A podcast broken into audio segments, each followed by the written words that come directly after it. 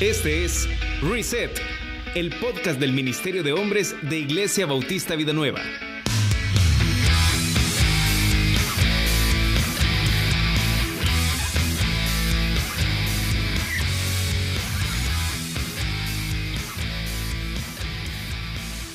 Hola hermanos, bienvenidos al episodio número 5 de Reset. Ahora vamos a tener invitados especiales para ilustrar de alguna manera la idea de la que vamos a hablar. Está con nosotros ahora eh, Daniel Figueroa de Campus Hacienda. Bienvenido Daniel. Gracias, gracias por tenerme aquí por en primera ocasión. Gracias, me siento muy especial por los otros invitados que están también esta noche. Me siento de ese nivel Ok.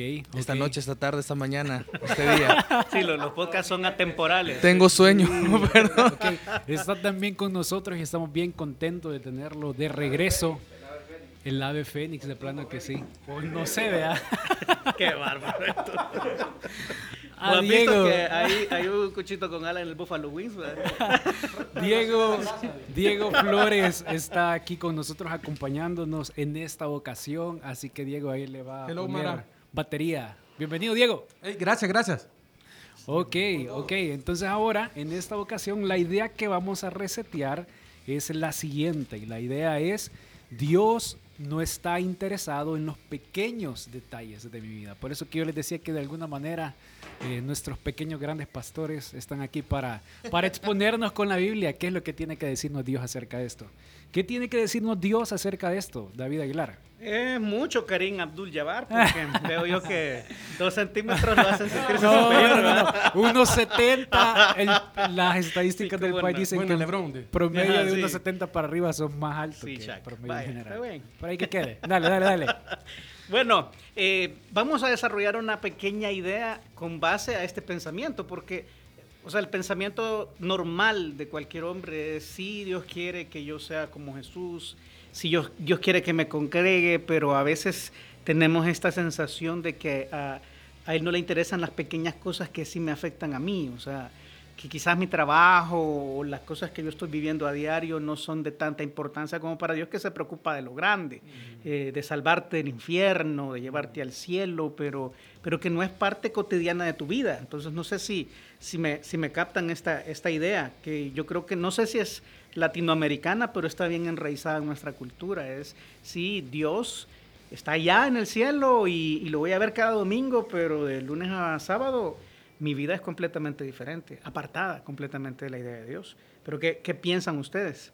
Sí, yo creo que tenemos o podríamos tener esta idea equivocada de entrada, estamos diciendo que es una idea equivocada de que Dios es como el gran general, ¿verdad? que Él es el gran estratega y ve el plan grande eh, y diseña toda, to- todo el, el plan grande, pero no está preocupado por nosotros pequeños y miserables soldados que estamos metidos en esta, en esta batalla.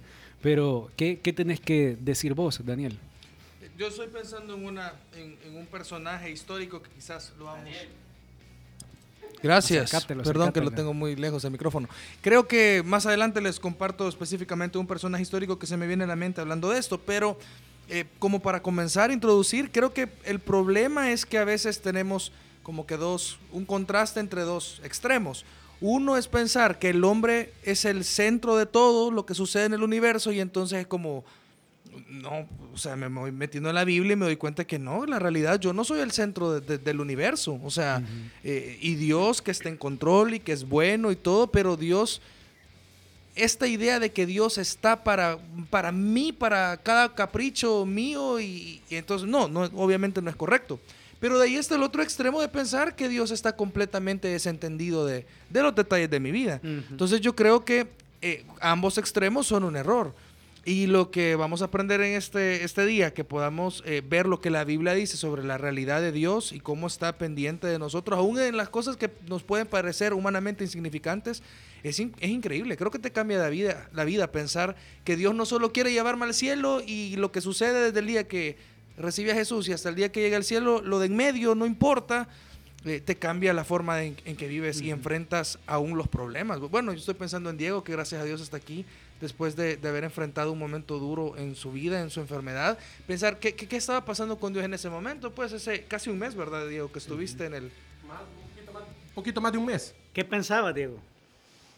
puya, y en ese momento creo que se te viene todo, o sea, una mezcla de emociones, de sentimientos, aunque yo lo comentaba con, con Eduardo, creo yo, ayer o el miércoles, yo lo comentaba con él que en ese momento no tenés una Biblia a la mano, o sea, no tenés, bueno, ni el celular en realidad lo podías tener a la mano en ese momento, pero lo que vos has aprendido de la Biblia es cuando en ese momento lo podés, o sea, a mí se me venían todos los versículos de la Biblia.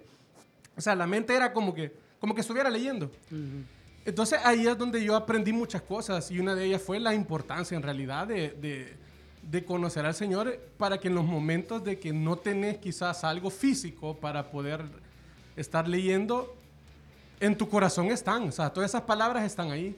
Entonces te ayudan un montón, te ayudan un montón y, y como dice la Mara, va, la ves cerca, que no te queda de otra. Yo le decía a Eduardo, tenés tanto rato libre que yo creo que nunca, nunca había pasado tanto tiempo hablando con Dios. O sea, 32 días, solo acostado, no tenemos otra cosa que hacer que hablar con alguien. Entonces yo me pongo a hablar con Dios. Entonces yo nunca había quizás hablado tanto tiempo así, sin interrumpido, ininterrumpido con Dios. Y quizás yo te pregunto así específicamente, porque de plano ha sido súper difícil por todo lo que has pasado estos meses atrás, pero ¿has podido ver o pudiste ver a Dios en, lo- en cada uno de esos detalles, en estas circunstancias tan yucas? Sí, yo creo que en todo, en todo lo vi, en todo, porque desde algo tan insignificante que yo podía decir en, en ponerme o darme una pastilla porque se me había subido la presión, no sé, o algo por el estilo, yo lo podía ver porque yo decía, o sea, que siempre se me venían los versículos a la mente y yo siempre recordaba que era, eh, por ejemplo, el Salmo 23. El Salmo 23, y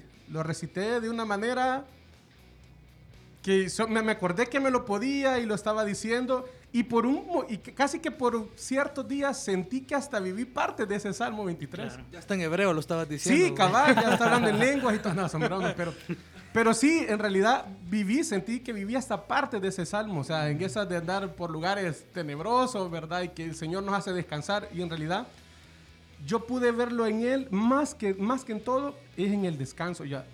Yo no podía descansar, me, tuve unos días bien difíciles, pero cuando yo dije, Señor, yo quiero descansar, o sea, ya no, ya no aguantaba, ya no quería seguir, porque uno, o sea, el cuerpo te, te fuerza a que vos luches. O sea, está, el cuerpo está en un, en- en un grado de que está luchando por sí solo. Sentís que te ahogás, ¿verdad? Exacto, entonces no respirás. Entonces, y el cuerpo se está cansando y yo dije, Señor, yo quiero descansar, ya estoy cansado, ya me sentí agotado. Entonces en ese momento me dio una paz, pero una tranquilidad exagerada. Y yo creo que eh, no hubiera sido posible en realidad si yo la hubiera buscado quizás en pastillas o en personas, si no hubiera sido quizás la paz que Él me dio, porque alguien puede haber sido, ¿y cómo vas a tener paz o sea, en, ese, en ese ratito? Pero en realidad así fue, así Sí, fue. Yo creo que esa es otra manera de formularlo y para darle chance a David y luego vamos a ver lo que eh, Daniel también tiene para, para compartirnos. Creo que esa es otra manera de pensar esto. Eh, puedo tener paz de que Dios tiene, tiene cuidado o control en cada uno de los detalles de mi vida. Sí. De plano que sí, ¿verdad? ¿Cuál es el pasaje que vamos a ver, David? Quizás es algo no tan dramático y para eso tengo que introducirlo con una pregunta. Eh, en tu vida pastoral, Daniel, y yo te lo, te lo voy a hacer así, así porque sos nuestro invitado, ¿alguna vez te han pedido que ores por una mascota? Fíjate que no me han pedido que ore por una mascota, pero hablando con un niño respecto a, a la, a la partida que se avecinaba de su abuelita, me preguntó que si las mascotas iban al cielo. Ajá, y entonces tratando de animar a un niño, y a- hablando de eso, pensando que su abuelita... No, no le mentí. no le mentí. Le dije la verdad. le dije la verdad. Sí, pero fue, fue bonito, fue bonito porque el niño en lugar de decir, ay, no voy a ver a, a mi mascota el día que muera, él se enfocó más en, en pensar en, en su abuelita y en lo que iba a pasar. Ahora la, la- la abuelita de, de este niño ya está con Jesús. De tu hermano. Sí, pero, pero fue, fue bonito y ver la fe de los niños, pero a veces los niños nos hacen preguntas que nos desubican bastante. Sí. ¿Y a vos alguna vez te han pedido que ores por una mascota? No, bueno, hace un rato estábamos hablando de esto y no, gra- gracias a Dios voy a decir todavía no porque no sé qué hubiese, que hubiese respondido. Creo que yo le, yo le comentaba a David, yo hubie- hubiese, ido- le hubiera tratado de dar vuelta y le hubiera dicho, mira, Dios está preocupado por vos y de plano a Dios le importa cómo te sentís, entonces oremos por cómo te sentís en este momento, ¿verdad? Pero, pero David tiene una respuesta para esto.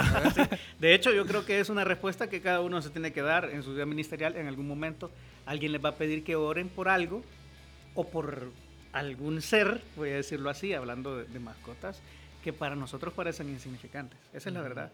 Y debemos estar listos para responder. Pues yo les voy a llevar un pasaje a donde la línea de pensamiento nos va a llevar a, a darnos cuenta qué tan grande es la dimensión del Dios que nosotros adoramos. Un Dios que tenía un encasillamiento religioso en ese tiempo. Eh, y precisamente yo creo que por ahí va nuestro pasaje y Jesús hablándole a los religiosos. Y a sus discípulos dice lo siguiente, en Lucas, Lucas capítulo 12, versículos del 1 en adelante. Voy a pasar rápido por lo primero porque quiero llegar a la carne de este, de este tiempo. Dice, en esto, juntándose por millares la multitud, tantos que unos a otros se atropellaban, comenzó a decir a sus discípulos primeramente, guardaos de la levadura de los fariseos, que es la hipocresía. Mm. Entonces aquí comienza el, el, la línea de pensamiento, es hay un pensamiento religioso que se preocupa por las apariencias y esas apariencias es una levadura y es mala. La levadura básicamente lo que hace es descomponer el pan. No sé si a ti te gusta el pan francés, seguramente sabes que eh, pasa por un proceso de descomposición para que este se infle.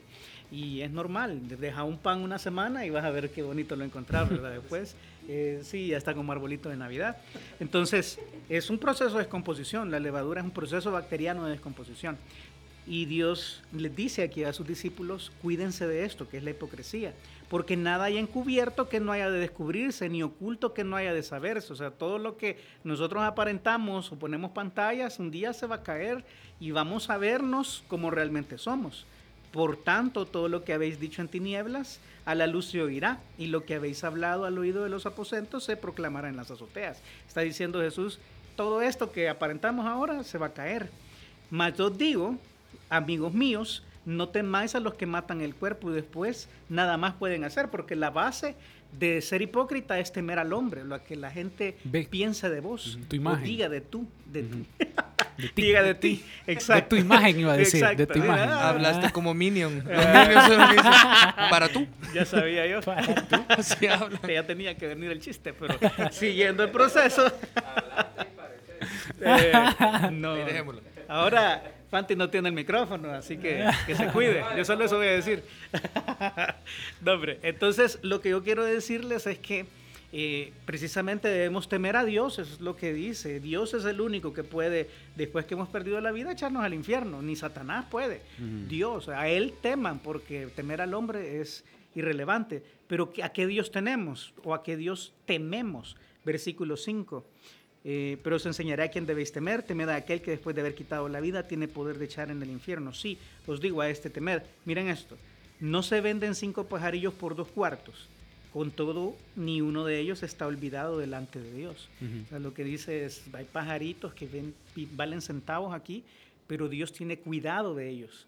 Es, nuestro Dios es tan grande, tan imponente que puede echarte al infierno, pero también se preocupa por los pajaritos. Uh -huh. Y entonces finalmente el versículo cierra, pues aún los cabellos de vuestra cabeza están todos contados. No temáis pues, más valéis vosotros que muchos pajarillos.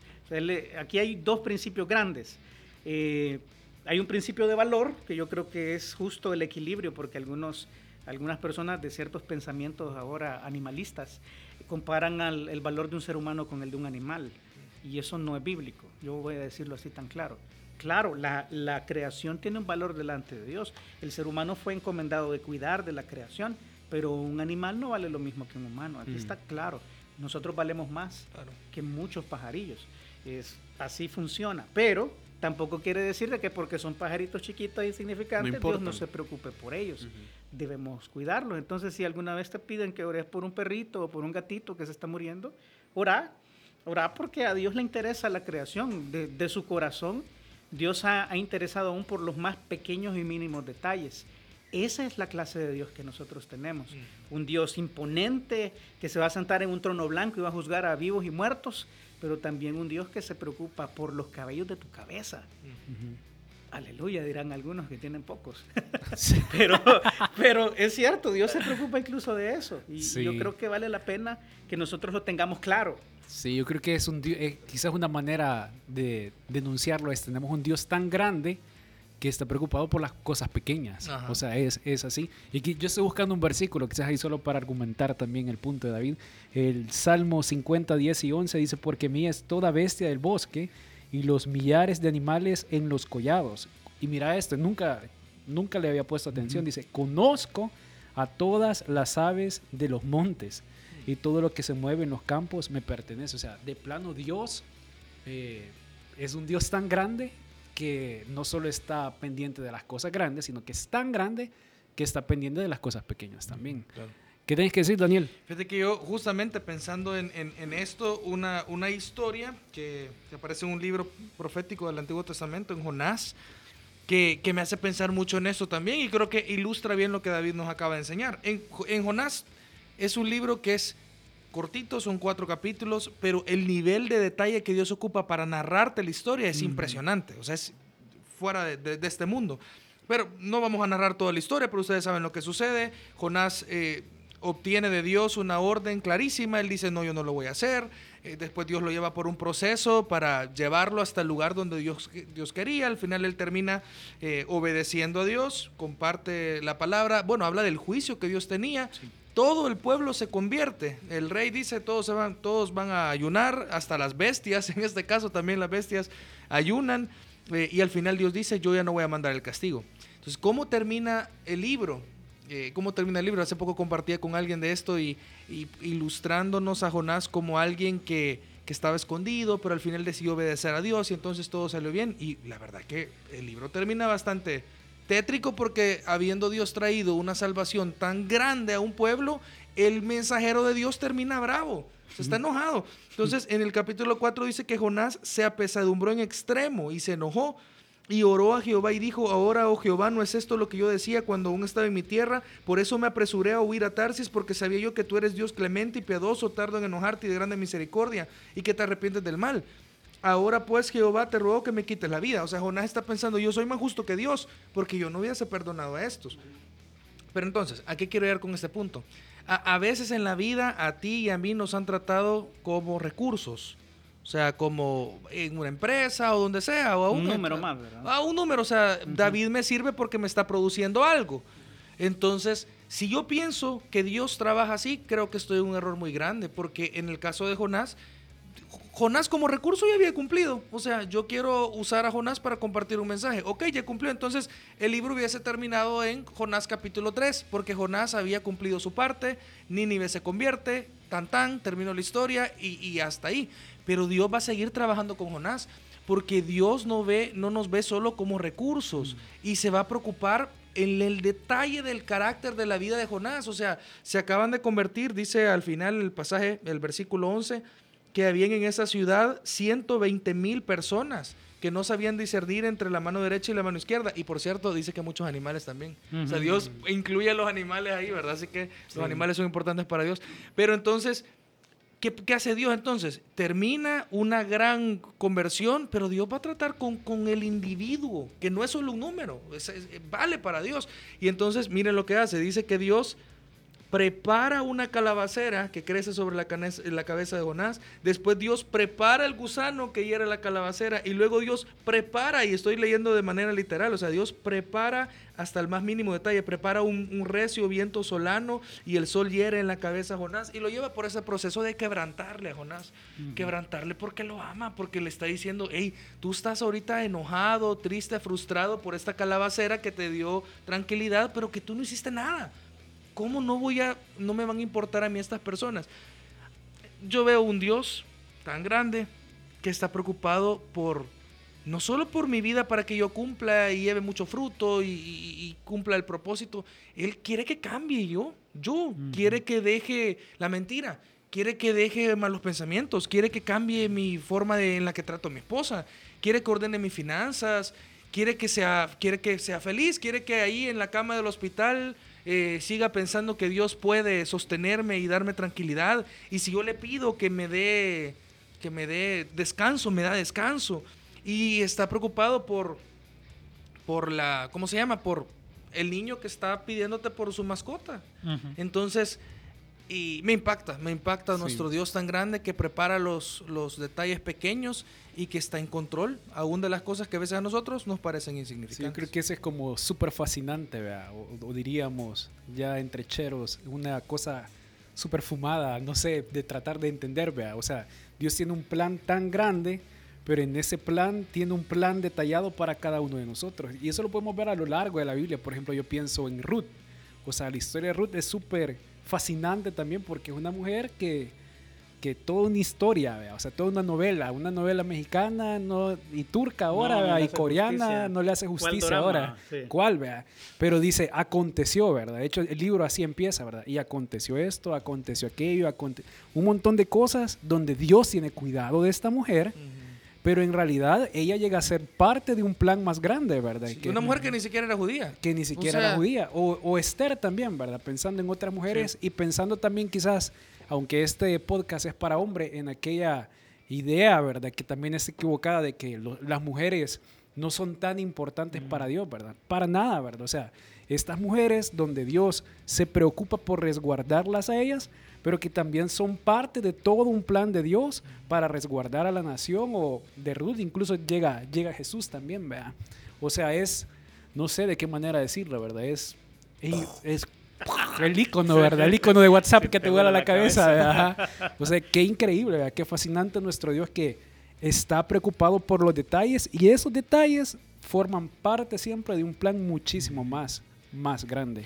Mira qué interesante que Dani hubiera tocado esta historia. Habiendo dicho esto, un disclaimer aquí, no nos ponemos de acuerdo con lo que cada quien va a sacar aquí. sí, Esto es- eso, pero es la idea, ¿verdad? No que tiene sea ensayo. espontáneo. Entonces, dado que Daniel sacó esto, yo creo que es algo muy bueno decirte que a veces, como con Jonás, Dios te enseña a través de las pequeñas cosas. Dios le enseñó a Jonás a través de una, de una enredadera, una, una planta de whisky, si querés ponerla así, ¿verdad? Eso es lo que es una calabaza. Loroco, dicen que. se quería echar unas pupusitas al final, Unai, pero estaba bravo. Sí, se le, se le doró. ¿eh? Entonces, y un gusano, o sea, son cosas pequeñas que mediante las cuales Dios le enseñó una gran lección a Jonás, ponernos en perspectiva. Y a veces yo te propongo que las cosas pequeñas que te pasan a ti y que para en nuestra mente, ¿verdad? El mito que nos han metido, no, no preocupes con eso a Dios, es casi que te da pena orar por estas cosas, ¿verdad? pero Dios te quiere enseñar algo, Dios Sí. puede o tiene el potencial de usar esto pequeño para enseñarte grandes lecciones.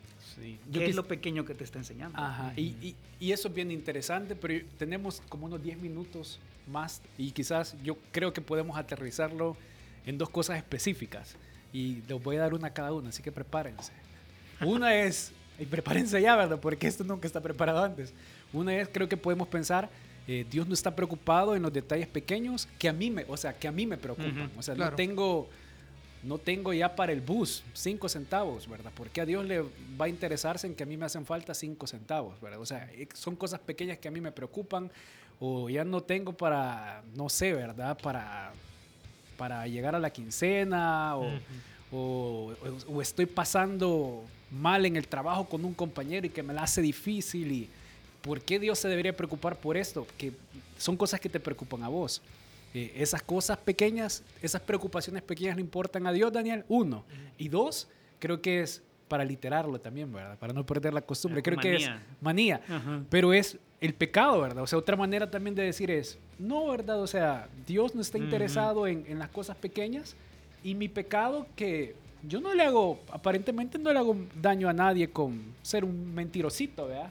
O Mentira un- piadosa. un, un- un vivito que siempre se sale con la suya. Dios no está preocupado por, por mis pecados chiquitos. A Él le preocupa que yo le sea fiel a mi esposa, que, eh, que yo sea, no sé, ¿verdad? Eh, las cosas grandes.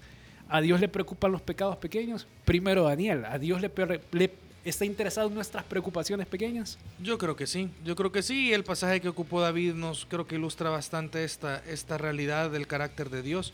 Eh, quizás les cuento, bueno, una cosa antes, hay un, programa ahí en, en- en YouTube que de comedia, a veces hacen comedia buena, a veces hacen comedia bastante mala o con... A, veces ocupan mucho a Dios. Y entonces una vez de esto que estoy es- scrolleando, eh, vi un, eh, un sketch, un video donde está una persona orándole a Dios, está pidiéndole a Dios por algo. Y entonces la burla es o el chiste es que Dios está contestándole a este joven que está orando por un examen. Y entonces hay un ángel que le dice, mira Dios, ¿y por qué no resolves el problema pakistaní, israelí, ¿verdad? Ahí en Palestina y, y mejor, no es que él me lo está pidiendo, me está pidiendo que le ayude a pasar el parcial y necesita pasarlo. Entonces al final esta idea del mundo es, ¿cómo Dios? ¿Por qué Dios? O sea, obviamente se están burlando de Dios, pues y pensando, ¿cómo Dios va a preocuparse por este muchacho que se hace un examen y no resuelve los problemas allá en Medio Oriente? Que yo creo que es un error enorme, pues, porque... Es una crítica velada. Claro, es una crítica que no, al final no busca construir para nada, pues. Pero yo me podría, y quizás ya fuera del chiste y pensando para mí es, sería bueno y de verdad, ¿será que yo le puedo pedir a Dios, si esto es real lo que le puedo decir, que Dios le ayude a mi hijito a, sacar mejor su casa, porque son las 3 de la mañana y yo lo veo sufrir a, mi bebé, ¿verdad? Y yo digo, Señor, y cómo cambia la vida, ¿verdad? Cuando te alegra que tu hijo se tire un gas y te hace súper feliz. Prometo, a, los cuatro años ya no te va a dar gusto. Ya no te va a dar gusto. Más grande orar para que no lo hagas. ¿sí? Ah, cabal, más grande. ¿Cómo no lo lograron, me Diego? No. Ni con ayuno, nada. Pero, pero ahorita que estamos a, apenas 20 días de verlo sufrir, porque de verdad, miren qué feo es porque no duerme y está con los ojitos cerrados de que quiere dormirse y escucharlo sufrir porque no puede. Y ahí estamos dándole mm. vuelta casi que de cabeza, lo tenemos. Mm. Y entonces, ¿será que yo le pido a Dios en ese momento, Señor, ayúdale a que Esteban pueda descansar, que pueda procesar esto, ¿verdad? Y que pueda dormir. Pero, o sea, hay tantas cosas en el mundo pasando y una pandemia, ¿cómo Dios va a estar preocupado por ayudar a mi hijito? Yo creo que sí, yo creo que sí, porque para Dios Él nos ama, somos su, creación eh, y, y, busca nuestro corazón. O sea, lo que es importante para nosotros creo que es lo que decía Eduardo. Y ahora rápidamente les cuento una historia. Dice un amigo, que está ahora en, bueno, ellos están en Morazán, que dice que un día de la noche dicen, le dice a su mamá, mira, pidamos, pidamos unas hamburguesas. Tienen un primo que cocina unas hamburguesas ahí, tenían como meses de no pedir. Y es como, bueno, pidamos y llaman y piden la hamburguesa y dice, no, el, el delivery estamos retrasados, se van a esperar como una hora y cuarto. Ah, está bien, esperamos. Pero después de un tiempo dicen, no, mejor vamos, vamos a traer. Y llaman y le dicen, mira, van a estar como en media hora. Total que en dos o tres ocasiones estaban pensando si irlas a traer las hamburguesas o si no ir a traer las hamburguesas. Total que al final le dice la mamá, bueno, vamos y por salir a pasear salen a traer las hamburguesas. Cuando llegan ven que el primo está con una llamada, está en el teléfono y lo ven medio angustiado, ¿verdad? Y dice, ¿qué, qué pasó? Resulta que la mamá de este primo acababa de tener un accidente carro estaba hecho pedazos. Entonces estaba el primo con los pedidos y todo y su hermanito pequeño. Y justo llega eh, Obed, ¿verdad? Que algunos lo conocen a Obed, Obed Claros. Llega Obed con su mamá, con Xiomara y dicen, eh, no, aquí estamos, ¿verdad? Entonces Xiomara se lleva a este muchacho que no tenía ni cómo llegar, se lleva a ver, a sacar, han sacado a la señora del carro porque la policía no hacía nada y la llevan al hospital y Obed se pudo quedar con el niño. Y me decía Obed en la noche, es como, o sea, de verdad me dice, yo estaba con el niño y pensaba, Dios tiene tal control que nos puso en la cabeza, vamos a, vamos a comprar estas hamburguesas y, vamos, pues, o sea, podemos esperar, pero no, vamos. Y ver esos detalles, uno puede decir, o esto es la coincidencia más grande de las coincidencias de la Tierra, o realmente Dios, o veo, termina compartiéndole a este niño, a esta señora también. Entonces, increíble ver la, el cuidado de Dios que tiene. Así que cierro diciendo definitivamente que Dios tiene cuidado de los suyos, porque nos ama y porque Él es bueno. Mm, de acuerdo. Bueno, muchas gracias, nos vemos. Porque ya se comió el tiempo el Dani. Nada, no, no, todavía. Quedan como, quedan como unos seis minutos todavía. está acostumbrado, no te preocupes. Estoy fregándote. No, si no, no hay invitado aquí que no sufra bullying. Pues sí. sí entonces eso es parte de la Por cierto, pensé que iba a venir cuando dijeron lo de los pelos. De... Me lo, me lo, me lo de venir, No había orado, fíjate, por, por, la pérdida de mi cabello, pero voy a empezar a orar. A orar, loco. sí. Después te vamos a decir Lorenzo Lamas. Pero bueno, sigamos. Sigamos, vaya. Dios también se preocupa por los pecados pequeños. De hecho, te voy a dejar solo un pasaje para que tú lo leas en tu casa. No lo voy a leer aquí. Mateo 5, 21, 22. Dice que tan pecado es matar a alguien como decirle bobo. Para Dios pecado es pecado. Entonces tenemos que tener cuidado. Yo creo que es lo, mismo que el, del pasaje de Lucas 12 que leímos. No hay nada oculto que no vaya a salir a la luz. Para Dios estas cosas son importantes. Tengámosle miedo y amémoslo. Es una combinación extraña, pero yo te propongo que es como hemos amado y hemos temido a nuestros papás. Ahorita Diego afuera del micrófono nos contaba cómo le quebraron una... ¿Qué era vos? Ah, era la, la, la, paleta de mover el ator de esa gruesa de madera. Cuando le daban Bueno, varita, decía que estaba rajada, pero Diego. no, yo creo que sí la quebró, la quebró. La varita de Diego era un remo de kayak, pero bueno, está, está bien. Pero lo que te quiero decir es que es eso, es a nuestros papás les amamos, pero sabíamos que si cruzábamos cierta línea había que tenerles miedo. Algunos de los que están acá, no, no está aquí, pero lo siguieron con un machete. Un día, algún día le vamos a contar esa historia, pero Sí. a Dios también le preocupan nuestros pequeños pecados y por eso tenemos que cuidar nuestro carácter. De tal forma que si es alguien tan preocupado por las cosas malas chiquitas, también las cosas buenas pequeñas, y así tenemos una visión muy equilibrada de nuestro Dios. Vivamos de tal forma que las cosas pequeñas de nuestra vida nos enseñen grandes lecciones y que aquellas cosas que debemos cambiar, por pequeñas que sean, sean una piedra en nuestro zapato hasta que logremos crecer. Buenísimo. Yo solo voy a cerrar o tratar de cerrar Mm, aquí vamos. con un, un par de versículos más. Salmo 113, 5 y 6. Dice, bien, bien, es súper contrastante. Y es- creo que es esta idea que decimos que, que es fascinante, ¿verdad? Dios grande, que está metido en los pequeños detalles, porque dice, ¿quién como Jehová nuestro Dios, que se sienta en las alturas? Dice. Pero luego dice el versículo 6, que se humilla, que se humilla a mirar en el cielo y en la tierra. De plano tenemos un Dios tan grande que está sobre todas las cosas, pero que está sobre todas las cosas implica que no solo está sobre las cosas grandes, sino también sobre las cosas pequeñas. Increíble. Yo creo que es una buena manera de cerrarlo. Sí, ¿verdad? Lo, lo No logramos. pregunté, ya la arruinaste. Te había Ahí salido Iba bien. Pero yo creo que ahí Era muy bueno. estamos. Sí. Y gracias, Daniel, aquí por estar con nosotros ahora. Gracias, Sí, gracias, gracias, por Diego. Y gracias, Diego, también. Gracias, Gracias hermanos, por, por llegar hasta el final. Como siempre, los invitamos a que le den seguir ahí a este volado en las diferentes plataformas, a que lo compartan con otros, que puede ser de bendición, a que se metan con todo en sus grupos pequeños y nos escuchamos en la próxima.